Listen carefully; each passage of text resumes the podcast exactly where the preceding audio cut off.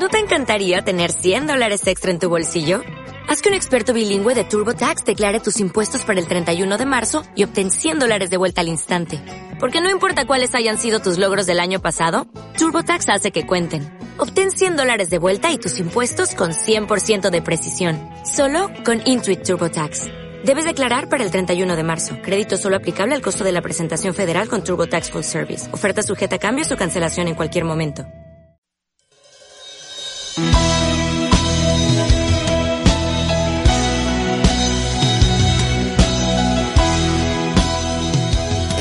Comenzamos un nuevo capítulo, comenzamos el capítulo 47, estamos a punto ya de terminar el libro de Génesis y tenemos el capítulo 47 del cual vamos a leer hoy más o menos hasta el versículo 12. Dice la palabra de Dios. Vino José y lo hizo saber a Faraón y dijo, mi padre y mis hermanos y sus ovejas y sus vacas, con todo lo que tienen, han venido de la tierra de Canaán, y aquí están en la tierra de Gosén. Y de los postreros de sus hermanos tomó cinco varones y los presentó delante de Faraón. Y Faraón dijo a sus hermanos, ¿cuál es vuestro oficio? Y ellos respondieron a Faraón, pastores de ovejas son tus siervos, así nosotros como nuestros padres. Dijeron además a Faraón, para morar en la tierra hemos venido, porque no hay paso para las ovejas de tus siervos, pues el hambre es grave en la tierra de Canaán. Por tanto, te rogamos ahora que permitas que habiten tus siervos en la tierra de Gosén. Entonces Faraón habló a José diciendo, Tu padre y tus hermanos han venido a ti. La tierra de Egipto delante de ti está. En lo mejor de la tierra, haz habitar a tu padre y a tus hermanos. Habiten en la tierra de Gosén. Y si entiendes que hay entre ellos hombres capaces, ponlos por mayorales del grado, del grado mío. También José introdujo a Jacob su padre y lo presentó delante de Faraón. Y Jacob bendijo a Faraón. Y dijo Faraón a Jacob, ¿cuántos son los días de los años de tu vida? Y Jacob respondió a Faraón, los días de los años de mi peregrinación son ciento treinta años. Pocos y malos han sido los días de los años de mi vida, y no han llegado a los días de los años de mi vida de mis padres en los días de su peregrinación. Y Jacob bendijo a Faraón y salió de la presencia de Faraón. Así, José hizo habitar a su padre y a sus hermanos, y les dio posesiones en la tierra de Egipto, en lo mejor de la tierra, en la tierra de Ramasés, como mandó Faraón. Y alimentaba a José a su padre y a sus hermanos, y a toda la casa de su padre, con pan según el número de sus de los hijos. Esta es palabra de Dios. Es increíble, verdaderamente, como Dios nos va narrando la vida de José, aquel chamaco que andaba de pastorcillo y que tenía sueños y que era el consentido de papá y que tenía una pues grande um, visión, finalmente pasan tantos años, pasan tantas experiencias en su vida que Dios lo ha ido poniendo en posiciones, pero lo ha ido preparando. Es aquí cuando nosotros sabemos y enfatizamos que Dios prepara a los escogidos. Dios prepara a los escogidos y no precisamente escoge a los preparados. Dice la palabra de Dios, vino José y lo hizo saber a Faraón. Finalmente esto parece haber sido una cita determinada para que Faraón se reuniera con la familia de José. Y así se menciona, por ejemplo, en Hechos. Eh, están en la tierra de Gosén. Los capítulos 46 o sea, el capítulo anterior que leímos y que hemos estado estudiando, y junto con este capítulo 47 están unidos excepcionalmente porque José ha preparado aquí a su familia en cuanto a lo que deben de decir y cómo decirlo para que reciban el permiso real, ¿no? De Faraón para vivir en la tierra de José. Esta tierra que era una tierra erosionada por ser un paso fértil, bueno, también se le llama la mejor de la tierra. Y de los postreros de sus hermanos tomó cinco varones, dice la palabra de Dios. Siempre ha habido muchas especulaciones acerca en cuanto a por qué solamente escogió a cinco. Los rabinos dicen que llevó a los más débiles, a los más feos, pero que Faraón no reclutara a sus hermanos en el servicio militar. Pero esto parece realmente dudoso, todo está alrededor de el comentario acerca de esto es que toma a los más sobresalientes. Hay una auténtica posibilidad de que el número 5 tiene que ver más con la importancia acerca del número para los egipcios, porque se usa frecuentemente mucho en los capítulos este, anteriores. Pero los pastores, dice la palabra de Dios a lo que se dedicaban. Pastores de ovejas son tus siervos, así nosotros como nuestros padres, toda su descendencia, ascendencia. Es muy importante observar que están afirmando ser hijos de, un pastor. Por lo tanto, todo lo que sabían era pastorear. Se esperaba que los hijos siguieran la vocación de los padres y a los pastores, por supuesto, se les veía con un poco de desprecio en lo que implicaba por la arrogancia de los demás, de los que estaban alrededor, los egipcios, ¿no? Eh, había una aversión cultural de los preparados con los pastores o hacia los pastores. Y bueno, a los hijos de Jacob se les dejaría pues en paz por eso es que ellos hablan y dicen quiénes son desde el principio. Y esto fue muy significativo porque es obvio cuando leíamos el capítulo 38 que estaban llegando a mezclar con la cultura cananea, ¿no? Ahí es donde, por tanto, la migración a Egipto en realidad fue una oportunidad para que recuperaran una identidad, ¿no? Una entidad también nacionalmente religiosa y que se distinguía ante todo. Pero dicen también al faraón que hay cuatro aspectos, eh, nosotros los podemos identificar en la respuesta que le da, ¿no? Pretende aliviar cualquier temor que Faraón pudiera tener en cuanto a ellos.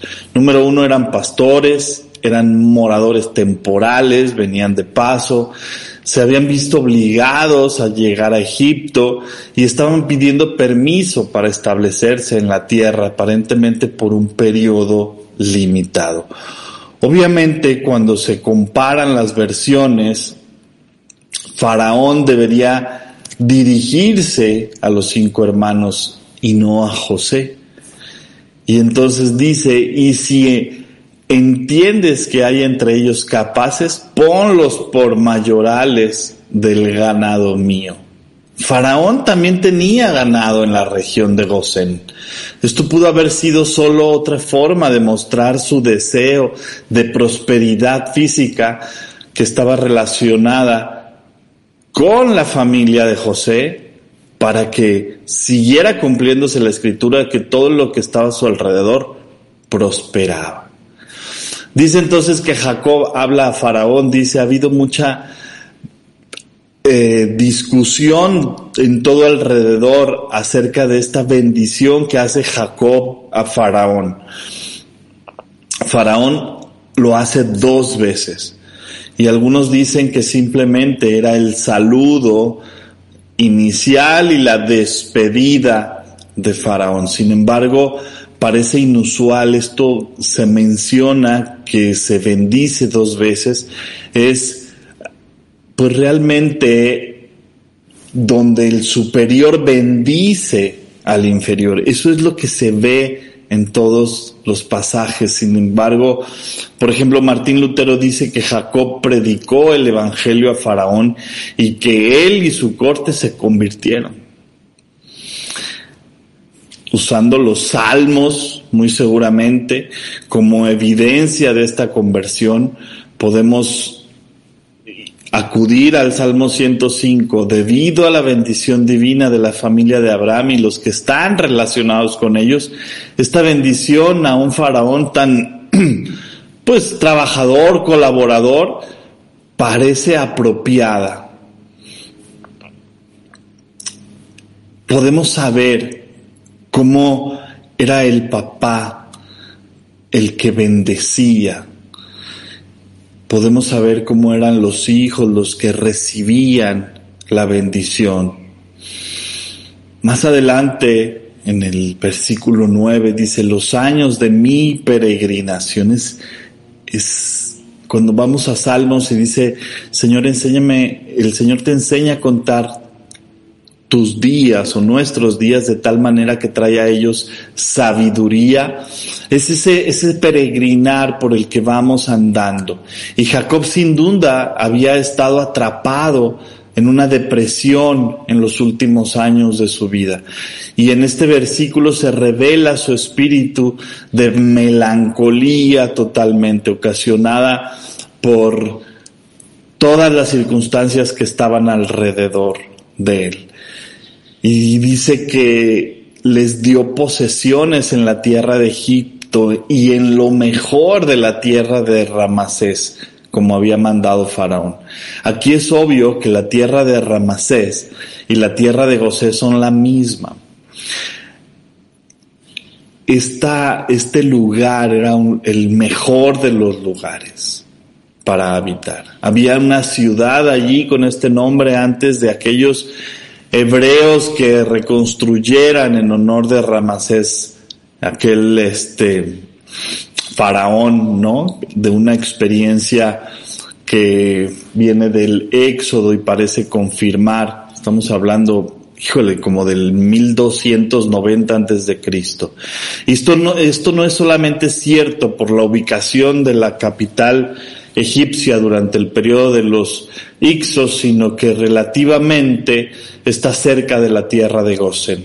También hay evidencia arqueológica de la invasión de Palestina alrededor de todo esto. Pero lo que nos lleva es cómo aquí es que viene José a hablar con Faraón. Esto es lo más importante y presenta, introduce, presenta a su padre, a, a Faraón. Y dice que alimentaba a José, a su padre y a sus hermanos y a toda su casa. Estamos viendo la evidencia realmente existente de un perdón total. Son actos que está teniendo José hacia sus hermanos, hacia su padre, de bendecirlos, de que disfruten de lo que Él ha tenido ahora, de que estén viviendo conforme a lo que José ahora era, quien era y lo que tenía. De tal manera que nos alienta a que nuestro perdón hacia otros sea de la misma manera, de compartir, de mejorar todavía la relación de cómo existía antes de la ruptura. ¿Y cómo era la relación antes de la ruptura? Pues había mucha vanagloria, tal vez por el lado de José, había mucha presunción. Sin embargo, Dios trabaja en el carácter de José y lo va llevando y lo desarrolla cambia, transforma su corazón, su entendimiento, y de tal manera que ahora no solo ve con buenos ojos a su padre, sino a sus hermanos, aquellos que también lo vendieron Y ahora José derrama, extiende los brazos para que la bendición que él ha vivido también llegue a ellos. Y esto es lo que Dios ha puesto en nuestro corazón. Este es el desafío de esta mañana. Que la bendición que ha sido derramada sobre ti, sobre cada uno de los que están en tu casa, sea derramada hacia los demás, sea extendida hacia los demás. A pesar de quienes te hayan hecho daño, a pesar de las circunstancias, José ha perdonado a sus hermanos y ha extendido la bendición de Dios, de su prosperidad hacia ellos. Te invito a que esta mañana también tú extiendas la bendición, iniciando por orar a Dios por aquellos que están a tu alrededor, por aquellos que te han hecho daño. Busquemos cómo perdonar y extender la bendición que Dios nos ha dado hacia ellos también un gran reto, un gran desafío, pero ese es Dios. Dios es el que ha puesto grandes desafíos porque es todopoderoso y porque dice que está con nosotros. Te invito a que tomes este desafío terminando ya el año y que derramemos sobre los demás, extendamos hacia los demás la bendición que Dios nos ha dado no solo la parte económica, no solo la parte física, sino ese, ese, esa prosperidad espiritual, esa madurez en nuestro corazón y en nuestro entendimiento. Cuando Dios revela su palabra a nuestras vidas, es impactante. Llevemos a otros esta bendición. Compartamos con otros la revelación que Dios nos da a través de su palabra. Amén. Que Dios les bendiga, que pasen un maravilloso miércoles. Sabemos que estamos preparando ya eh, tiempo de vacaciones. Probablemente es tiempo en el que puedes dedicar a estar más en la presencia de nuestro Señor y estar leyendo las escrituras. Que Dios no te pierdas ese privilegio en el que Dios te revele a ti en lo privado la bendición de Dios. Amén. Y su voluntad. Que Dios les bendiga, que pasen un maravilloso miércoles.